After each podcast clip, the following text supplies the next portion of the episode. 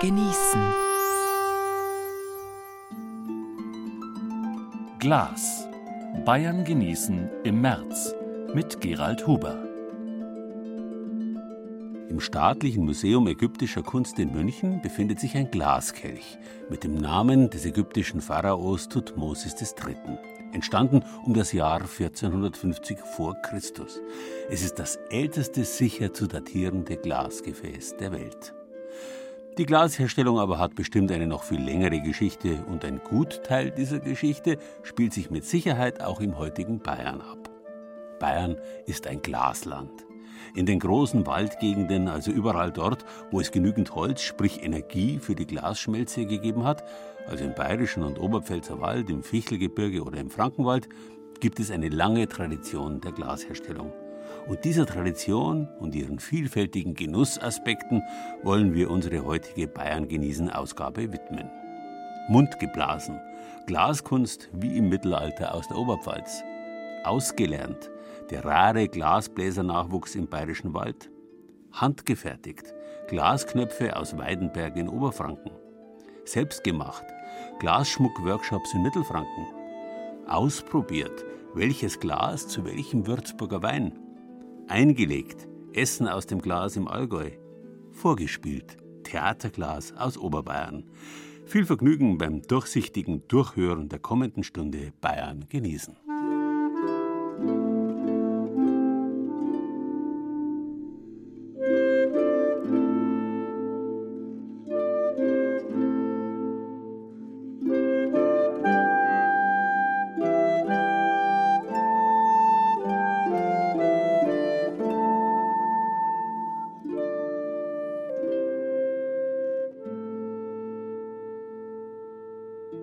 Unser Wort Glas hängt zusammen mit dem Wort klar, dem lateinischen clarus, was so viel bedeutet wie hell, durchsichtig, glänzend. Gläsum ist der Bernstein, der durchsichtig ist wie Glas. Vielleicht gehört auch das lateinische Wort für Eis, glacies, glacia, von dem wiederum unser Wort Gletscher kommt in diese Familie. Schließlich ist Eis ebenfalls durchsichtig, gläsern. Und wie das Eis gefrorenes Wasser ist, ist Glas für die moderne Naturwissenschaft eine gefrorene Flüssigkeit aus Quarzsand und Flussmitteln wie Pflanzenasche, Blei oder Kalk. Während reiner Quarz erst bei 1700 Grad schmelzen würde, liegt der Schmelzpunkt solcher Glasmischungen schon um die 600 Grad. Im Wesentlichen war die Technologie schon zur Zeit der Römer komplett ausgereift und wurde auch bei uns bis in die Neuzeit herein verwendet erste Industrialisierung hat zusätzliche neue Techniken der Glasherstellung entwickelt. Trotzdem, mundgeblasenes Glas alter Art braucht man immer noch, zum Beispiel für die Dresdner Frauenkirche, den Kölner Dom, das Rockefeller Center in New York, das Walt Disney Cinderella Schloss in Shanghai oder eine U-Bahn-Station in Taiwan. Nur noch drei Firmen weltweit stellen mundgeblasenes Flachglas her. Eine davon ist die Firma Lamberts im oberpfälzischen Walzhassen, die nicht umsonst auf der Liste des immateriellen Kulturerbes für Bayern steht und einmal Kulturwelterbe werden soll. Es ist wie eine Zeitreise. Archaisches Handwerk, Feuer, heiße Glasmasse, glühend wie Lava. Muskelbepackte Männer mit der Glasmacherpfeife. Eine Hütte wie die Glashütte Lamberts in Walzassen gibt es nur noch dreimal auf der Welt. Eine Glashütte, in der nicht kleine Gläser oder Vasen geblasen werden, sondern große Glasscheiben für Fenster oder Wände. Wie das funktioniert? Ganz einfach. Der Glasbläser bläst aus der orange-rot glühenden Glasmasse an seiner Glasmacherpfeife zuerst einen Ballon, ungefähr so groß wie ein Gymnastikball. Der heiße Ballon wird aufgestochen und zu einem Zylinder geformt. Wenn er abgekühlt ist, wird der Zylinder aufgeschnitten und kommt dann in den Streckofen, erklärt Robert Christ, Prokurist bei Lamberts in Walsassen. Der Streckermeister hebt also die Zylinder ganz vorsichtig von der sogenannten Schubröhre auf einen Schamotetisch, auf denen das Glas dann langsam ineinander zusammenfällt. Wenn Sie es jetzt anschauen, dann sehen Sie hier einen ursprünglichen Zylinder, der langsam ja, kollabiert, langsam ineinander zusammenfällt, verformbar wird. Und wenn man hier steht, kann man manchmal gar nicht glauben, dass es Glas ist, das sich hier so bewegt. Es fällt also langsam ineinander zusammen und kann dann mit dieser Eisenstange ausgeklappt werden und dann mit einem sogenannten Bügelholz auch glatt gebügelt. Aus der Mischung von Sand, Kalk und Soda ist also auf dem Umweg über einen Glasballon eine Scheibe geworden, gut einen halben auf einen Meter groß. Das war schon im Mittelalter eines der Verfahren, wie man Fensterglas hergestellt hat. Nur in Polen und Frankreich gibt es heute noch jeweils eine Glashütte, die Flachglas auf diese Art und Weise produziert. Kein Wunder, dass die Glashütte Lamberts auf der Liste des immateriellen Kulturerbes in Bayern steht. Und kein Wunder auch, dass ihre Scheiben in der ganzen Welt gefragt sind. Also Projekte von uns ist zum Beispiel die Kapelle am Ground Zero in New York, wo der amerikanische Künstler Guy Kemper die Kapelle gestaltet hat für die verunglückten Feuerwehrleute von 9-11. Das ist ein Projekt. Hier zu sehen ist das Rockefeller Center. Wenn Sie im Rockefeller Center sind und mit dem Aufzug ganz nach oben fahren, da gibt es die Aussichtsplattform Top of the Rock. Und wenn Sie dort rauskommen aus dem Aufzug und dann auf, zur Plattform gehen, dann sehen Sie dieses Gebilde, diese Wandgestaltung, in der unser Waldsassener Glas verarbeitet worden ist. Bei Restaurierungen berühmter Kirchen ist Lamberts Glas sowieso fast immer dabei. Beispielsweise bei der Frauenkirche in Dresden, dem Kölner Dom oder dem Regensburger Dom.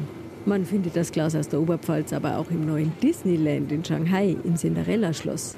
Glasmacher Andreas Nickel war zwar noch nicht in Shanghai, aber immerhin im Kölner Dom. Dort hat er die Scheiben bewundert, die er selbst hergestellt hat. Seine Arbeit ist Gefühlssache. Das ist jahrelange Erfahrung. Ja, vom Blasen her muss man nicht mal so kräftig blasen. Man muss halt einfach mit dem Glas mitgehen. So wie das Glas läuft, so muss man langsam reinblasen. Einmal ein bisschen langsamer, ein bisschen schneller. Ein Fehler und dann ist es vorbei. Ein Hundertstel von Sekunden oder was, man muss schon entscheiden, wie gehe ich rein und und und. Das ist immer eine andere Kugel. Das ist wie wenn sie tanzen, sie tanzen mit einer Frau und die Frau will führen und sie führen aber. So ist es mit Glas auch. Das ist mit Cha-Cha-Cha, Samba, Rumba. Da musst du links und rechts drehen können. Die Scheiben, die der Glasmacher herstellt, sind gleichmäßig 3 mm dick. Präzisionsarbeit. Die ist nicht nur bei historischem Glas gefragt, sondern auch bei einer Neuentwicklung aus Walzassen. Die hängt mit Hans-Reiner Meindl zusammen, dem neuen Chef. Er hat die Glashütte vor zehn Jahren übernommen. Sein Ziel ist es, dass diese Hütte auch weiterhin produziert und kein Museum wird. Aber dazu braucht es Aufträge. Und die zu akquirieren ist schwierig. Deshalb gibt es bei Lamberts jetzt unter anderem UV-Schutzglas. Der Ausgangspunkt war das Schloss Charlottenburg in Berlin. Zu Anfang meiner Zeit bei Lamperts, war Anfang 2010, waren wir zu einer Ausstellung im Charlottenburger Schloss und in den Fenstern dort waren lauter gelbe Folien drin. Und ich war damals schon noch sehr unwissend und sehr naiv. Ich habe die Kollegen gefragt, was ist denn das? Und da hieß es, das ist UV-Schutz. Sage ja, wozu braucht man denn einen UV-Schutz? Naja, wegen den Tapeten, wegen den Seidenstühlen, wegen den Böden, wegen was weiß ich. Und meine logische Frage war dann natürlich ja, ähm, warum können wir denn das nicht aus Glas machen? Und die Antwort war genauso logisch, weil es nicht geht. Diese Antwort hat Hans-Reiner Meindl nicht befriedigt. Er hat also mit Wissenschaftlern geredet und mit den Fachleuten in der Hütte. Gemeinsam haben sie getüftelt und ausprobiert und mittlerweile funktioniert's. Lamberts hat ein Patent auf UV-Schutzglas. Das ist zum Beispiel in der Marienkirche in Wittenberg verbaut, dort, wo Luther gepredigt hat. Bei Lamberts in Walsassen wird also nicht nur uralte Handwerkskunst bewahrt, sondern es entstehen auch Innovationen. Nächstes Ziel ist es jetzt, in die Welterbeliste für immaterielles Kulturgut zu kommen. Ein Schritt, damit in Waldsassen auch weiterhin mundgeblasenes Flachglas wie im Mittelalter entstehen kann.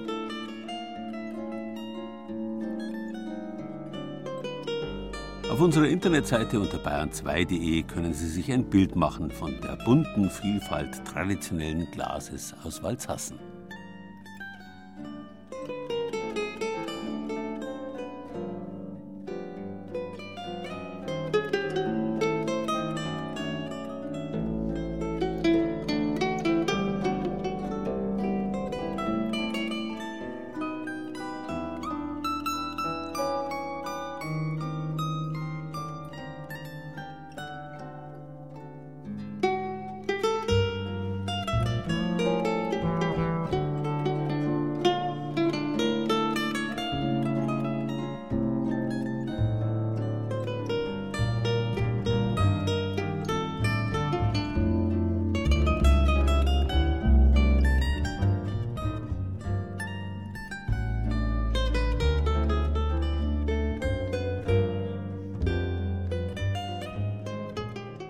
Glaube, dass ein schönes Stück Glas so viel wie möglich von dem Atem enthalten sollte, der es entstehen ließ. Hat der berühmte französische Glaskünstler Maurice Marino einmal formuliert. Freilich kommt das allermeiste des heute verwendeten Glases ganz einfach aus der Maschine. Wirklich hochwertiges Glas aber ist immer Hand- respektive Mundarbeit. Früher einmal wurde in sogenannten Wanderglashütten produziert, die alle paar Jahre umziehen mussten. Dann nämlich, wenn die Bäume der Umgebung alle verheizt waren. Die Beschäftigten dieser Hütten haben eine eingeschworene Gemeinschaft gebildet und die Betriebsgeheimnisse der Glasherstellung streng gehütet. Meistens wurde deswegen auch untereinander geheiratet, wodurch sich regelrechte Glasmacher-Sippen gebildet haben. Manches hat sich in heutigen Zeiten geändert. Geblieben aber ist die Tatsache, dass die Glasmacherei am heißen Ofen nach wie vor ein harter, schwerer Beruf ist, für den schwer guter Nachwuchs zu finden ist. Glas, hart und scharfkantig, wenn es fertig ist, aber vorher weich und fließend wie Honig. Man vergleicht das so mit der Konsistenz, so haben sie sonst so weit gesagt, wenn man mit einem Strohhalm Honig einsticht und draht, da sieht man es eben mittendrin, vor allem ist es am Anfang schwierig, um das Glas auf der Pfeife auch zu halten. Beim Glasmachen ist es halt so, du hast einen klumpen Glas und dann kannst du irgendein Tier draus machen oder so. Man lernt eigentlich nie aus im Glasmachen, es gibt immer was Neues. Zwei Glasmacher, zwei Generationen. Manuel Ertl, 21, hat seit einem Jahr seine Lehre fertig, ist eine Ausnahme. Walter Fuchs, 55, hat Glasmacher gelernt, als das noch selbstverständlich war im Bayerischen Wald. Onkel, Vater, alles ist der Glasmacher gewesen. War damals ganz normal, Glasmacher werden im Frauenau. Da ist eigentlich wir, 50 Prozent der Bevölkerung Glasmacher gewesen. Und heute Walter Fuchs würde keinem mehr dazu raten, auch Manuel Ertl nicht, seinem jungen Kollegen, mit dem er zusammen am Glasofen steht. Die meisten jungen Leute wissen so eigentlich selber, dass es mit der Glasbranche schlecht ausschaut. Darum kriegst du auch niemanden. Da ist ja jeder froh, wenn jetzt zum Beispiel der Manuel da ist. Jetzt haben wir wieder ein wenig einen Jungen, der robust ist. Manuel ist mit Abstand der jüngste der insgesamt vier Glasmacher in der Traditionsglashütte Eisch in Frauenau. Als Walter Fuchs hier gelernt hat, waren es noch um die 70 Glasmacher ferne Zeiten, auch für den Glashüttenherrn Eberhard Eisch. Insofern ist natürlich das Interesse der jungen Leute geschwunden, Glasmacher zu lernen, nachdem das über viele Jahre eher ein Krisenberuf oder eine Krisenbranche war. Aber wir kommen heute zu einer Situation, dass eben Glasmacher wieder gesucht werden. Wie krisengeschüttelt die Glasbranche im Bayerischen Wald ist, das hat Walter Fuchs selbst erlebt. 2006 hat er bei Eisch gekündigt, am Tiefpunkt der Glaskrise. Da wird sowieso nicht mehr weitergegangen. Und man denkt, jetzt haben wir dann um einen anderen Beruf geschaut. Auch zwar in der Glasbranche, aber auch Maschinenglas. Es ist aber eigentlich gar nicht schlecht, wenn du als Glasmacher einmal das auch kennenlernst, wird man Maschinenarbeit, weil dann weißt, was die Maschine nicht kann. Aber sie kann halt viel. Maschinen spucken heutzutage überall auf der Welt Trinkgläser aus im Sekundentakt. Gläser sind billige Massenware, vieles kommt aus Fernost, der Preisdruck ist groß. Auch die Maschinenglashütte in Frauenau wird demnächst geschlossen. Walter Fuchs wechselte deshalb wieder zurück zur Munkglashütte Eisch. Das ist mir eigentlich nicht schwer gefallen. Da war mir das gefällt, Glasmacher. Das ist kreative Gestaltung. Aus Russland ist einer da gewesen, den haben wir halt Gläser gemacht.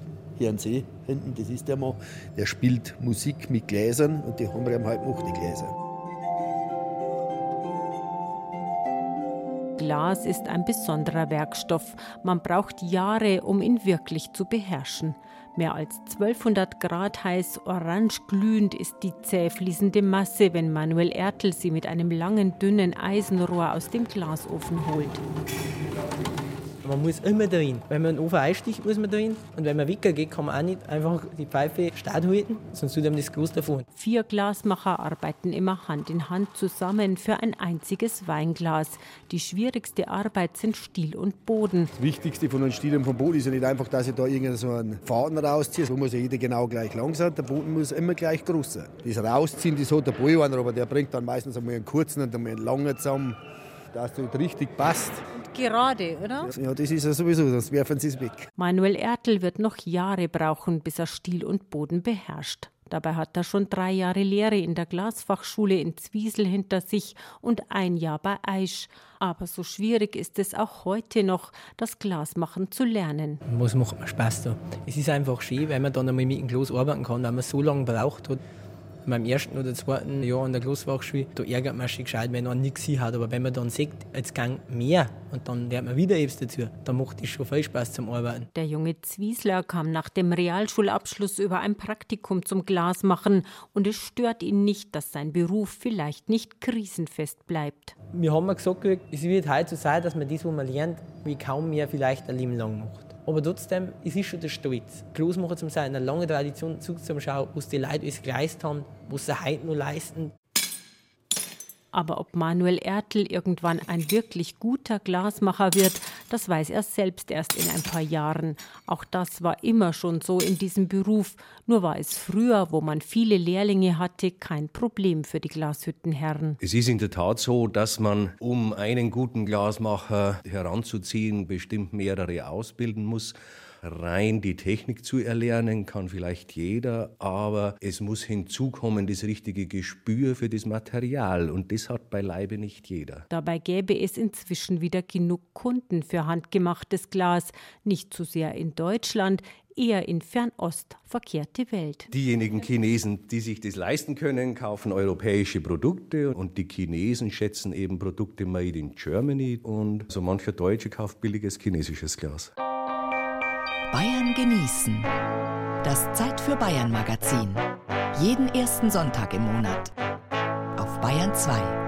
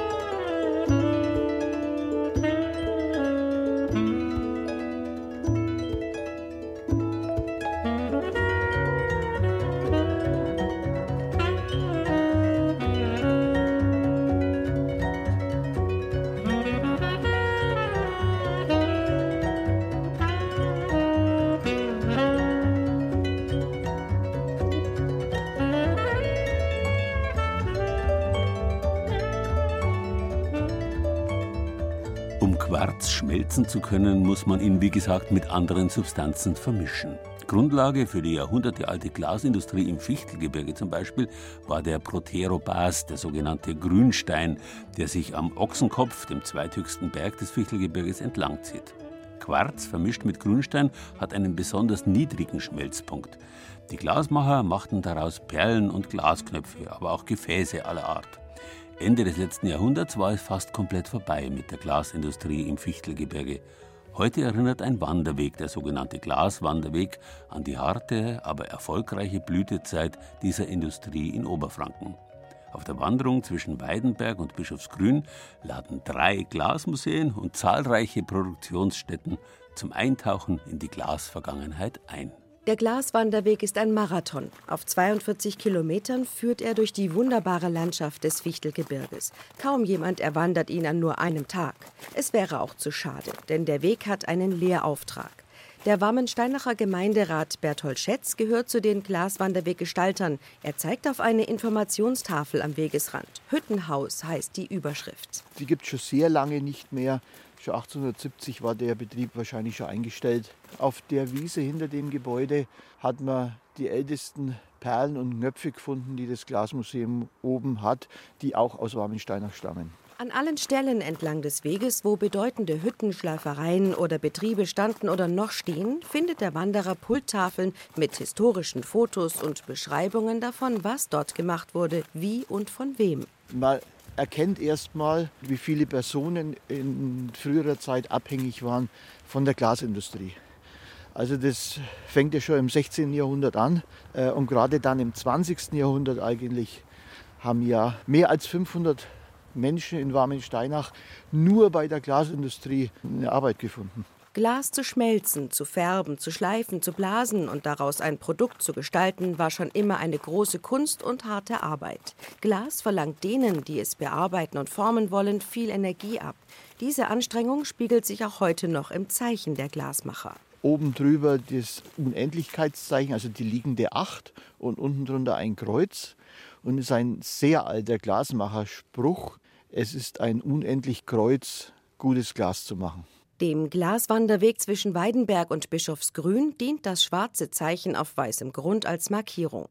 Das Warmensteinacher Teilstück des Wanderwegs ist elf Kilometer lang. Wie auf einer Perlenkette reihen sich in dem kleinen Wintersportort 21 ehemalige Produktionsstätten aneinander. Kurz vor dem Ortsausgang stößt der Wanderer auf das Glasmuseum im Freizeithaus. Was die Augen hier zu sehen bekommen, ist einfach nur prächtig. Alte Perlen, neuerer Schmuck, kunstvoll geschliffene und geblasene Gläser, Vasen oft mehrfarbig, rubinrot, durchsichtig oder blickdicht. Liebevoll zusammengetragen, auch vom ehemaligen Glasmacher Gerd Lenk. Das ganze Fichtelgebirge hier kann man anschauen vom Glas. Das größte Teil des Warmesteiner, das zum Beispiel kommt aus Fichtelberg. Die haben überhaupt übrigens die schönsten Farben, was ich je gesehen habe, hat die Steinacher den Warmesteiner gehabt. Das Glasmuseum vermittelt auch ein Bild der harten Arbeit der Perlendreher. Ein nachgebildeter Perlenmacherofen zeigt, wie noch bis 1969 in Warmensteinach Perlen entstanden. Peter Fülle vom Glasmuseum kennt den Vorgang noch genau. Im heißen Ofen wurde Grünstein oder Quarzsand bis zum Schmelzen erhitzt. Dann hat der Perlenmacher über die Arbeitsöffnung mit dem Perleneisen Glas aufgenommen, hat das durch Wickeln eben zu einer Perle geformt und so hat er dann eben mehrere Perlen auf seinem Perleneisen in einem Arbeitsgang gewickelt. Die charmanten Spuren von Millionen hier produzierter Perlen sind noch heute zu sehen, erzählt der Warmensteinacher Bürgermeister Axel Hermann. Sie können auf die ganzen Wiesen in Warmensteinach laufen. Bei jedem Maulwürfelhaufen schaut meist immer eine Perle raus. Ich weiß nicht, wie die hier kommen, das ist mir für mich heute noch ein Rätsel. Wer der Spur der Perlen auf dem Glaswanderweg weiter folgt, kommt durch Fichtelberg und landet schließlich in Bischofsgrün. Nach den 42 Kilometern ist jeder Wanderer zum Glasexperten geworden. Er hat einen Eindruck von der gläsernen Seele des Landstrichs bekommen. Die Ochsenkopfregion wird er für immer mit anderen Augen sehen. Schauen Sie doch auf unsere Internetseite unter bayern2.de. Da gibt es Bilder aus der bunten Vielfalt der Fichtelgebirgsgläser und Informationen zum dortigen Glaswanderweg.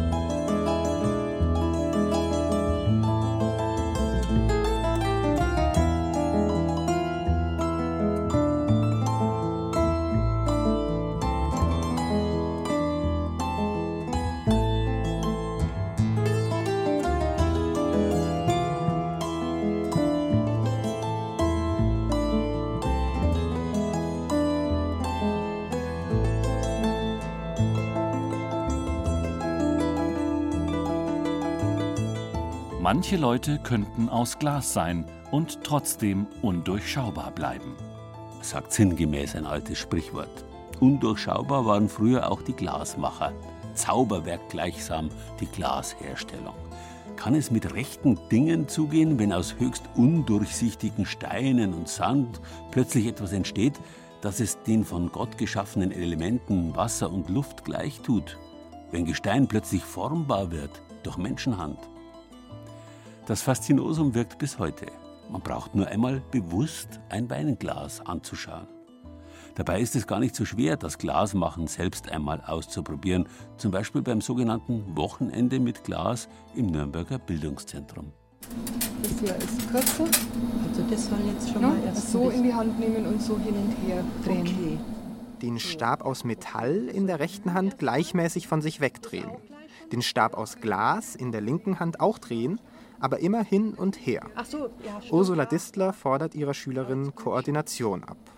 Die Nürnberger Glaskünstlerin bringt Edith Eichhorst bei, eine Glasperle herzustellen. Zu drehen, sagt man. Edith, die das zum ersten Mal macht, sitzt konzentriert auf einem niedrigen Hocker, die Augen auf der Höhe der 800 Grad heißen Gasflamme, die waagrecht zum Tisch von ihr wegbrennt. In der Hitze der blau-gelben Flammen schmilzt sie das dunkelblaue Glas, den linken Stab an und verteilt es möglichst gleichmäßig als Kugel auf dem rechten Stab. Stopp. Ja, ich, Stopp. jetzt geht was nicht. Ja, jetzt warten, bis das wieder flüssig ist. Das ein bisschen höher halten, weil sie kleben da hinten dran. Nicht ziehen, sondern abschmelzen lassen. Moment, stopp, stopp. Von wegen Kugel. Auf dem Stab sammelt sich ein länglicher, unregelmäßiger Glasklumpen. Aber Edith Eichhorst bleibt ruhig, versucht, die Tipps von Ursula Distler umzusetzen. Okay. Naja, das sieht ja nach nichts aus, aber. Das kann man irgendwo auf was draufstecken, auf einen Metallstab. Okay. Und dann im Blumenstock rein oder Ja. in der Vase rein. Na, ist aber gar nicht so einfach, habe ich jetzt festgestellt. Aber nichts, wovor man als Laie Angst haben müsste, trotz der heißen Flamme, meint Ursula Distler. Sie bietet Interessierten in ihrem Atelier und am Nürnberger Bildungszentrum immer wieder die Gelegenheit, kleine Glaskunstwerke herzustellen. Man muss auch nicht Künstler sein, dass man jetzt da sagt, äh, ja, ich bin kein Künstler und deswegen will ich mit Glas nichts arbeiten. Und man muss auch nicht unbedingt handwerklich begabt sein, unbedingt. Ich habe auch schon in den Kursen gehabt, Omas, die von den Enkeln dann den Kurs geschenkt gekriegt haben, so, jetzt bin ich da, jetzt soll ich da den Kurs machen, ich weiß gar nicht, was ich tun soll. Und die waren dann zwei, dreimal dabei. Also haben sich immer wieder angemeldet, weil es ihnen dann einfach gefallen hat, mit dem Glas zu arbeiten. Und wen der Brenner abschreckt, der kann das Glas auch kalt verarbeiten, mit der sogenannten Tiffany-Technik. Das heißt, man hat flaches Glas, das wird auseinandergeschnitten und wird dann mit Kupferfolie eingefasst und dann durch die Kupferfolie miteinander verlötet mit Lötzinn. Zum Einsteigen würde ich wirklich sagen, dass man mit dieser Art Tiffany-Technik anfängt, weil dann äh, der Respekt, den man immer vor dem Glas hat, oh, da schneidet man sich, da kann man sich dran verletzen, der fällt dadurch weg. Man lernt eben mit dem Glas umzugehen, das Glas zu schneiden, das Glas zu brechen, zu schleifen, das halt einfach weiter zu bearbeiten oder auch zu gravieren. Manche kommen zu den Kursen mit einem Plan, möchten etwas ganz Bestimmtes herstellen. Manche sind nur neugierig auf das Arbeiten mit Glas und zucken mit den Schultern bei der Frage nach ihren Zielen. Ursula Distler gibt ihnen Anregungen. Man kann Fensterbilder machen, man kann verschiedene Spiegel machen, man kann sich aber auch irgendeine Furnitur für einen Schreibtisch machen, irgendwelche Stiftehalter oder so, oder man macht sich irgendwelche Teelichter, was noch, Lampen, Bilder, Glasbilder fürs Fenster. Schmuck kann man sich herstellen, Bilderrahmen kann man sich machen. Ja, es ist eigentlich fast unbegrenzt die Möglichkeit, die man dazu macht. Wir haben auch schon Krawatten für Männer gemacht. Also Krawatten, die sich schön bewegen lassen oder fliegen für Männer. Ja. Das Arbeiten mit kaltem Glas hat den Vorteil, dass die Kursteilnehmerinnen ihre Werke gleich mit nach Hause nehmen können. Edith Eichhorst kann das nicht. Die Perle muss mehrere Stunden lang abkühlen, weil sich sonst Risse im Glas bilden können. Jetzt aber erst einmal zweiter Versuch. Das Glas können Sie ablegen, den Stab, den Glasstab. Ja. Habe ich schon einen Krampf in der Hand? Im Arm für mehr? Nach dem Auftragen des Glases kann die Perle in der Flamme noch nachgeformt werden, durch geschicktes Drehen oder mit Werkzeugen. Danach den Stab erst einmal weiter in die Flamme halten, aber weiter weg vom Brenner. Dann ganz aus der Flamme nehmen und dabei ständig weiterdrehen, sonst tropft das noch zähflüssige Glas nach unten und die Kugel ist nicht mehr rund. Und dann darf die Perle zum vollständigen Abkühlen abgelegt werden. Es war sehr schön, hat mir gut gefallen und äh, ich bin schon überrascht, dass man ja so feinfühlig arbeiten muss. Ne? Also ich fand es irgendwie toll. Aber ich war zu nervös jetzt auch ein bisschen, muss ich sagen. Klar, man muss die Glastechniken trainieren, aber mit ein bisschen Übung kann auch mehr daraus werden. Ich arbeite seit fast 30 Jahren mit Glas, habe ganz banal mit Tiffany-Glas angefangen an der Volkshochschule und dann hat mich der Glasvirus gepackt. Mitte März gibt es übrigens den nächsten Workshop mit Ursula Tistler. Informationen dazu finden Sie auf unserer Internetseite unter bayern2.de.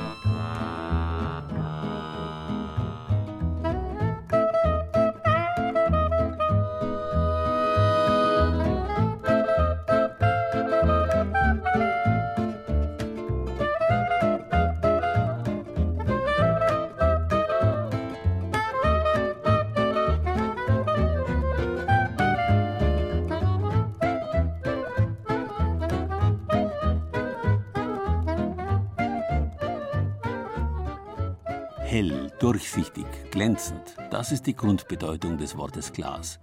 Wie überhaupt viele deutsche Wörter mit dem Gl im Anlaut etwas Leuchtendes bezeichnen. Das Glitzern gehört hierher, aber auch das Glimmen und Glosen, das Glühen und Gleißen, der Glast, die Glasur und selbstverständlich auch der Glanz, womit wir beim nächsten Thema sind. Wie schaut's denn bei Ihnen daheim im Regal oder Schrank aus? Steht da das verkratzte 80-Cent-Weinglas aus dem Baumarkt oder von Ikea? Oder haben Sie irgendwann mal sechs schöne Weingläser geschenkt gekriegt? Und jetzt verstauben die drei, die noch übrig sind, spülmaschinentrüb im Schrank? Oder gehören Sie zu jenen Genießern, für die ein großer Spätburgunder nur im speziellen mundgeblasenen 50-Euro-Glas seine ganze Klasse entfaltet? Es ist wirklich so. Der Blick ins Weinglas macht nicht nur philosophisch, er ist auch eine Philosophie für sich.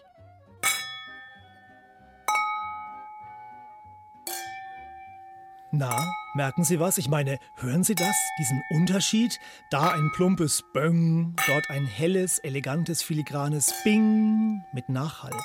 Mit dem Weinglas ist das so wie mit einer guten Hi-Fi-Anlage. Die Gläser sind die Lautsprecher des Weines sagt Hermann Mengler. Er ist Weinfachberater beim Bezirk Unterfranken, Önologe, ein Experte, der weit über Franken hinaus hohes Ansehen genießt. Wir sind in Randersacker, dem Premium-Weinort bei Würzburg, im Weingut von Martin Göbel und wollen dort klären, welche Rolle das Glas beim Wein spielt. Letztendlich muss man sagen, ist das wichtigste Urteil, der Wein schmeckt oder schmeckt nicht. Gut, an diesem Kriterium führt erstmal kein Weg vorbei. Aber blicken wir den Tatsachen doch mal ins Auge. Ganze Nachkriegsgenerationen waren rundum zufrieden mit nur einem Weinglas, dem Römer. Na gut, es hat auch was mit Gewohnheit zu tun. Der Römer ist natürlich sehr robust. Wenn das auf den Zehen fällt, dann ist er blau. Also da ist schon was an Rustikalität äh, vorhanden. Der Römer verzeiht fast alles, auch schwungvolles Anstoßen nach dem vierten Shoppen. Andere stehen im Sommer am Grill und genießen ihren Müller-Thurgau im Senfglas mit Henkel. Geht doch, oder? Oh, da machen wir verdammt viel kaputt. Da erschlagen wir den Wein gleich nochmal. Zunächst brauchen wir grundlegende Geschichten. Wir wollen also auf jeden Fall mal ein durchsichtiges Glas haben. Wir wollen keine Verzierungen drauf haben, keine Goldränder haben. Dann brauchen wir mindestens die Form des gekappten Eies, sodass sich die Aromen nach oben am Glasrand konzentrieren und wie bei einem Schlot das Ganze kaminartig dann mehr in die Nase befördert wird. Also ideal sind natürlich solche Gläser, die man gar nicht spürt. Wenn der Wein eingegossen ist, dann schweben diese Gläser fast am Tisch das wollen wir jetzt genau wissen. Vor uns vier Weingläser. Ein Römer, zwei Pressgläser und ein mundgeblasenes Weinglas. Eine 2015er Riesling Spätlese vom Randersagerer Pfülben ist unser Testwein. Schon beim Einschenken hört man den Unterschied. Sogar Weinexperte Hermann Mengler ist überrascht. Es ist erstaunlich. Ich bin jetzt selber sehr, sehr angenehm überrascht so dieses Vinum Bonum, wenn er in den Römer eingeschüttet wird, wie beim ersten Glas und dann beim zweiten dann dieses Zaldo, wie hell plötzlich diese Tropfen runterfallen, wie hell das klingt. Also das ist äh, für mich jetzt auch ganz neu. Martin Göbel, unser Winzer, konzentriert sich derweil ganz auf die Nase. Beim Römer ist es eher so ein bisschen dezenter, fast ein bisschen recht neutral für eigentlich diesen wahnsinnig fruchtigen Riesling, den wir hier haben. Und ja, desto höherwertig wir im Glas gehen, desto feiner, filigraner, intensiver und präziser kommen auch eigentlich die Fruchtaromen raus. Also das ist jetzt allein schon vom, vom Riechen her ein riesiger Unterschied eigentlich von den Gläsern. Man kann sich in der Frage der Weingläser natürlich auch verkünsteln. Auf einer Weinmesse in München, da hat Martin Göbel mal einen Weinglas-Fetischisten erlebt. Also normal gibt es auf Weinmessen Einheitsgläser, ja. Und da kam der Herr mit seinem Rieslinglas. Dann hat er sich einen Weißburgunder bestellt, hat das andere Glas aus seinem Täschle rausgezogen und dann irgendwann kam er dann zurück zur Rotweinrunde, wieder zu mir am Stand, da hat er dann ein Rotweinglas gehabt. Also sowas habe ich auch bis dato noch nicht erlebt. Was also sollte der Weintrinker zu Hause haben, wenn er beim Glas nicht patzen will? Also ein vernünftiges Glas für einen Weißwein und ein vielleicht etwas volumigeres, größeres Glas für einen Rotwein und dann ist es auch gut. Ich muss nicht ein Rieslingglas haben, das einen Säurespoiler besitzt. Ich muss kein breites Burgunderglas haben und ich brauche nicht unbedingt auch ein ganz spezielles für den Traminer. Also da hört es dann irgendwo auf. Man muss ja nicht übertreiben. Kommen wir von der Pflicht zur Kür und damit zur richtigen Handhabung. Ist Ihnen in Kino oder Fernsehen schon mal aufgefallen, wie Hollywood-Stars ihr Weinglas halten? Nicht am Stiel, nein, mit der ganzen Hand am Kelch. Für einen vernünftigen Weintrinker, da muss man kein Profi sein oder so etwas, ist sowas geht überhaupt nicht. Der Stil ist extrem wichtig, die Hand hat am Kelch nichts verloren. Denn der geübte Weintrinker wird vor dem ersten Schluck den Wein ganz sanft aus dem Handgelenk im Glas schwenken. Jeder Wein enthält nämlich einen geringen Anteil von Kohlensäure. Und diese Kohlensäure wird durch die leichte Bewegung natürlich in Lösung gesetzt. Das heißt also, sie will nach oben gehen und dadurch reißt sie die Aromen mit, die sich dann wiederum in der Kaminform konzentrieren und natürlich dann ganz, ganz wunderbar und leicht mit unseren Nasenöffnungen zu erschnüffeln sind. Wer also bereit ist, für einen guten Wein ein paar Euro mehr auszugeben, der sollte am Ende um Gottes Willen beim Weinglas nicht sparen. Das klingt übrigens auch viel besser.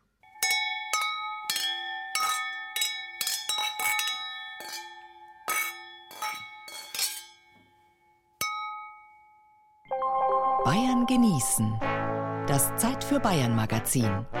Jeden ersten Sonntag im Monat. Rezepte, Tipps und Beiträge gibt's auch als Podcast unter bayern2.de.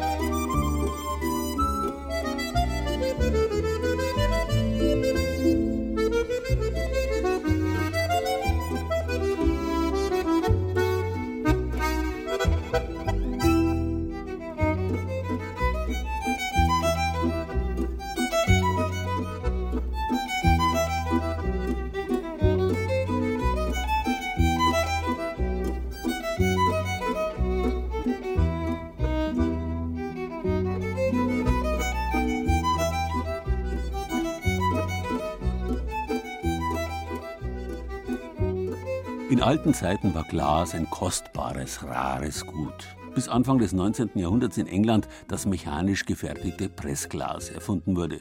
Innerhalb weniger Jahrzehnte revolutionierte das Glas der armen Leute den Markt, indem es die bis dahin klassische Irdenware verdrängt hat. Flaschen, Vasen, Bierkrüge und vieles andere, was bisher aus Keramik oder Steingut geformt worden war, wurde jetzt billiger und schneller aus Glas gefertigt. Und als im Jahr 1880 in Gelsenkirchen das Einmachglas erfunden war, verschwanden die irdenen Vorratstöpfe aus den Speisekammern. Freilich hat das Einwecken heute beileibe nicht mehr den Stellenwert von einst, aber das Einwegglas gibt es noch. Und es ist wieder stark im Kommen. Jetzt nämlich startet es seinen Angriff auf das Restaurantporzellan, zum Beispiel im Fetzwerk in Oberstdorf. Das sind Roastbeef-Röllchen mit einem Gemüse aus Spinat, getrocknete Tomate, unsere hausgemachten Rigatoni und eingelegte Champignons. Daniel Vierkorn ist im Fetzwerk zuständig für die Zubereitung und das Anrichten der einzelnen Gläser. Neun verschiedene Gerichte stehen fest auf der Karte, jeweils drei vegetarische, drei mit Fleisch und drei mit Fisch. Und in den kulinarischen und geografischen Richtungen von daheim, Mediterrano und Far East Asia. Dazu kommen dann noch Nachtisch, Suppe und Salat. Alles im Glas, genauer in Halbliter Weggläsern. Die Idee dazu ging Chef Ludger Fetz schon seit längerem durch den Kopf. Dann ist einfach beim Arbeiten wieder so eine Idee gekommen, weil wir in einem anderen Restaurant sehr viel einwecken, wie die Großmutter das gemacht hat. Habe ich gesagt, okay, wieso nehmen wir nicht das Wegglas und versuchen das wieder zu etablieren als Servierglas. Also es wird nichts eingeweckt, sondern es wird im Wegglas serviert. Große Schnitzel oder ein Steak passen natürlich nicht in die Gläser. Fleisch, Fisch oder Knödel sind schon mundgerecht zerteilt und werden aufgespießt oder als Pralinen gereicht. Das Gemüse ist fein geschnippelt. Eine gute Vorbereitung ist im Fetzwerk alles. Also wenn Sie am Abend 100 Gläser verkaufen und dann müssen Sie 100 Gläser klein würfeln, ob das Paprikagemüse ist oder Wurzelgemüse oder Kartoffeln oder äh, ob sie die Nudeln machen, wenn sie können keine Bandnudeln von 20 cm in dieses Glas reinbringen, sondern es muss kleine Hörnchennudeln sein, die machen wir alle selbst. Also die Vorbereitung ist extrem schwierig. Da haben wir nur einen Koch dafür, der jeden Tag nur schnipfelt, macht und tut.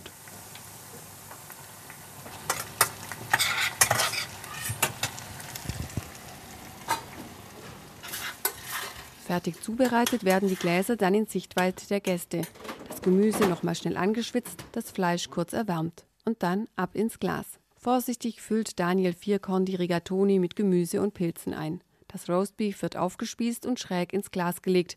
Es soll ja nicht nur gut schmecken, sondern auch gut ausschauen. Das Glas kommt dann auf ein kleines, passendes Holzbrett. So wird dann serviert, ohne dass man sich im heißen Glas die Finger verbrennt.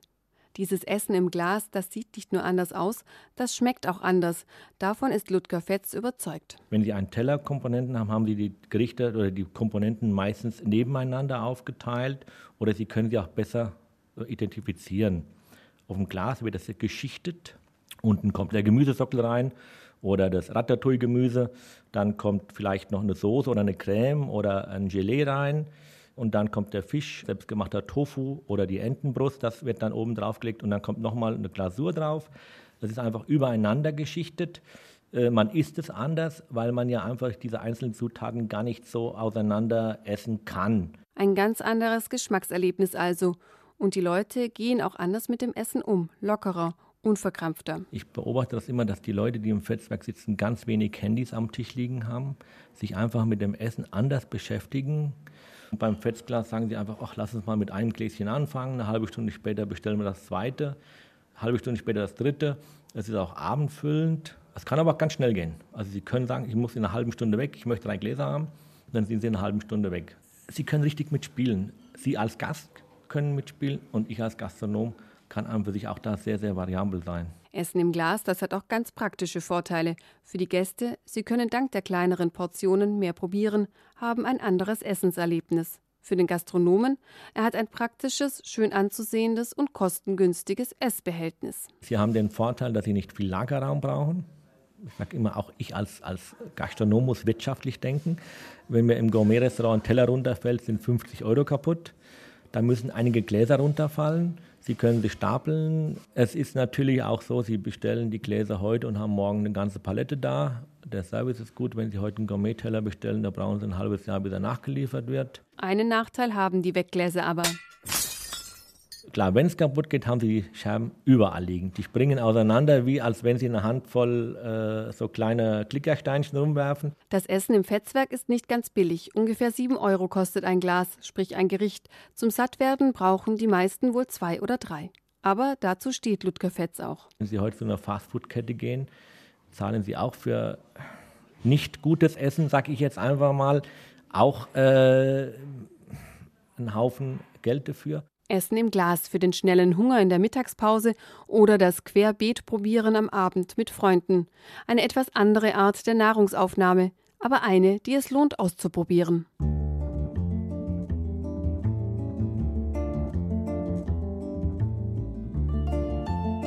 Auf unserer Internetseite unter bayern2.de finden Sie Fotos und natürlich ein Rezept zum Nachmachen.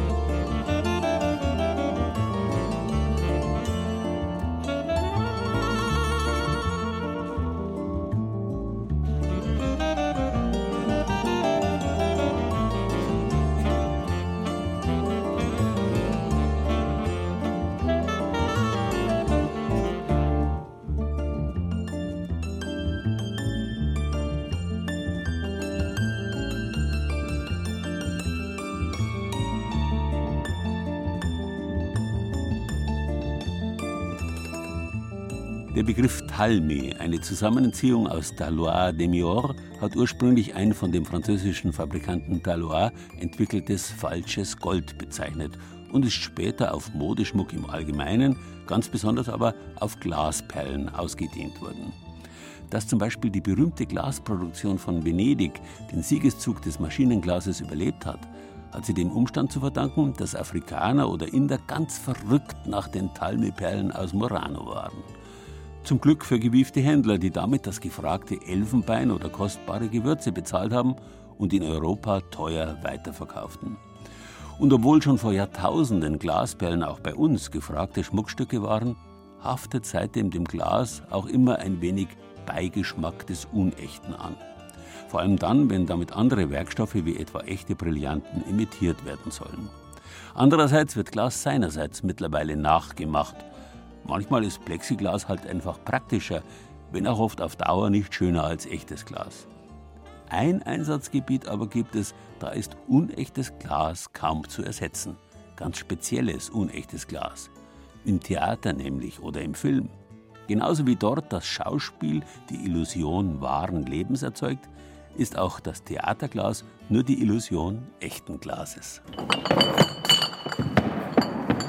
Es klingt wie Glas und es sind tatsächlich Prosecco-Flaschen, die hier im Marstalltheater für die 100. Vorstellung der bitteren Tränen der Petra von Kant aufgebaut werden, einem Stück von Rainer Werner Fassbinder. 1024 Flaschen werden dafür im Quadrat aufgestellt. Die Schauspieler laufen da durch, tatsächlich wirklich. Sie laufen Schneisen durch, also stoßen sie um in hektischen Szenen oder wälzen sich auch auf dem Boden sagt Dirk Meister, der Leiter der Requisite des Münchner Residenztheaters. Glas auf der Bühne ist laut einer Verordnung der Berufsgenossenschaft nicht erlaubt. Und so sind denn auch die 1024 Prosecco-Flaschen mit einer Ummantelung versehen, die sie bruchsicherer machen so eine Ummantelung um das Glas herum, was durch Hitze und Untersog sich an die Flasche heranzieht, also sich wie so eine enge Haut um die Flasche legt. Auch transparent natürlich, weil es hier, hier transparente ähm, Prosecco-Glasflaschen sind. Und die ergeben halt dann so eine fünffach geringere Bruchfestigkeit für das Glas kann man so sagen. Das heißt, irgendwann bricht auch dieses Glas, aber da müsste man schon so eine Flasche an den Flaschenhals nehmen und aus einer Entfernung von drei Metern an die Betonmauer knallen, dann geht es natürlich schon noch zu Bruch. In dem Theaterstück geht es um das Spiel mit der Gefahr, um Liebe, Leidenschaft und Alkoholismus. Und dabei gehen natürlich auch Flaschen zu Bruch. Weil es auch Szenen gibt, wo man sich gegenseitig an der Kehle damit bedroht. Das ist natürlich Theaterglas, also sicheres Crashglas aus Zucker. In dieser Menge von 1024 Flaschen zwölf, also zwölf ausgesuchte mit den Schauspielern besprochene Flaschen das wissen die halt jetzt wirklich. Die gehen dann wirklich dritte Reihe und die sechste von vorne und so weiter. Da wissen sie das, überprüfen auch vor der Vorstellung nochmal ganz kurz, wenn sie damit zuschlagen, dass es wirklich dieses Zuckerglas ist.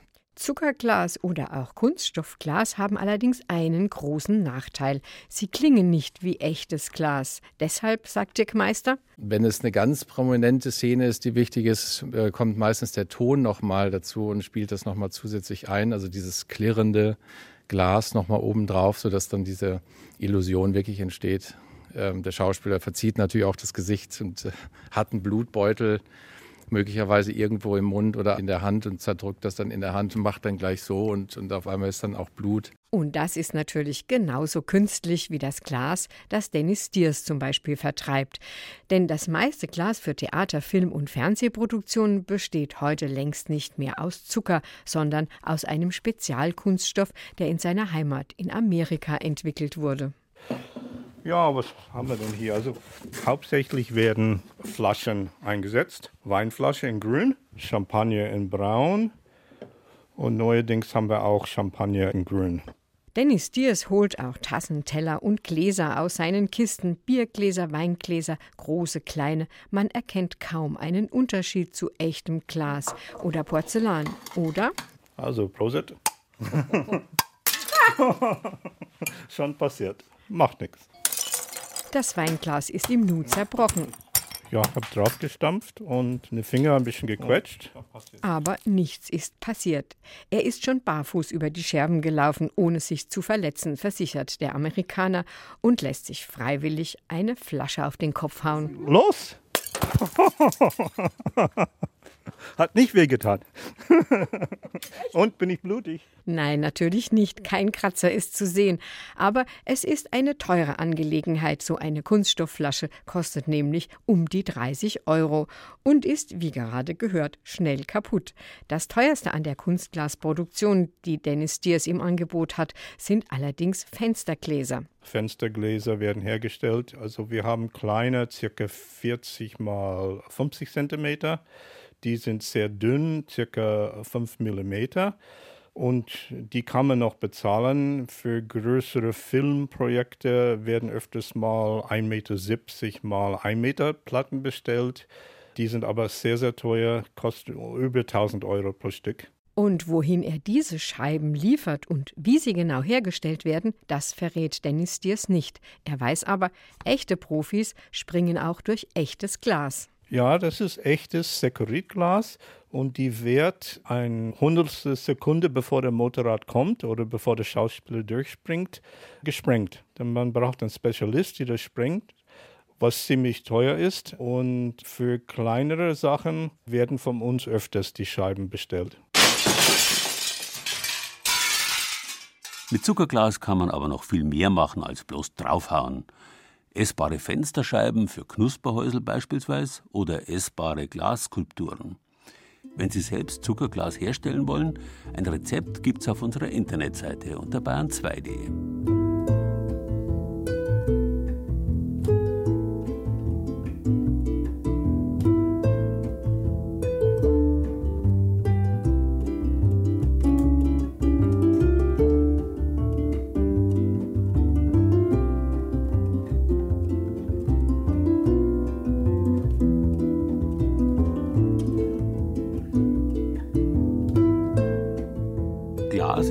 künstlich geformter Stein. Tatsächlich gibt es auch natürlich transparente Steine. Der Diamant oder Brillant ist der wertvollste darunter. Und ob Sie es glauben oder nicht, der Brillant und das Brillieren sind mit unserer ganz gewöhnlichen Brille verwandt.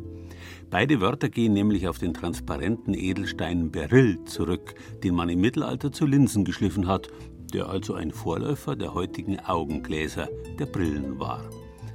Die brauchen Sie vielleicht, wenn Sie sich jetzt gleich in unser Online-Angebot auf der Bayern 2 App beispielsweise vertiefen. Sie können aber auch ganz brillenfrei hier bei Bayern 2 am Radio bleiben.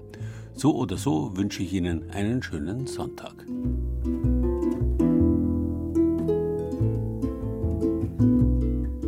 Glas. Das war Bayern genießen im März mit Gerald Huber und sieben Beiträgen aus den sieben bayerischen Regierungsbezirken.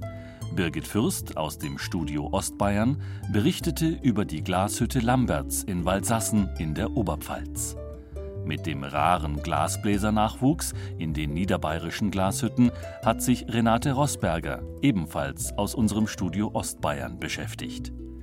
Anja Bischoff aus dem Studio Franken hat uns auf den Glaswanderweg ins Fichtelgebirge mitgenommen. Ebenfalls aus dem Studio Franken stammt Thibaut Schremser, der den Nürnberger Glasschmuck-Workshop besucht hat. Bei der Frage nach dem richtigen Weinglas hat Jürgen Gläser aus dem Studio Mainfranken seinem Namen alle Ehre gemacht. Das Essen aus dem Glas hat Andrea Trübenbacher aus unserer Schwabenredaktion probiert und Hannelore Fiskus aus der Oberbayern-Redaktion hat Theaterglas splittern lassen. Ton und Technik Brigitte Xenger, Redaktion Gerald Huber.